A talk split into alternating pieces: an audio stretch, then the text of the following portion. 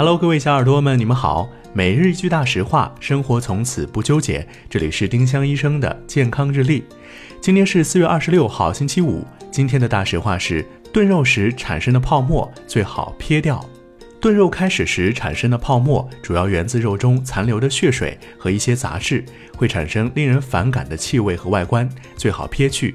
如果不在意味道，那就随你开心。丁香医生让健康流行起来。我们明天再见。